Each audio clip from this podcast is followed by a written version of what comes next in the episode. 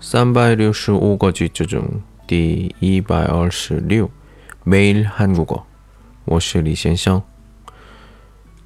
这句的内容是이것들은이것들은모두내것이다이것들은모두내것이다这些都是我的。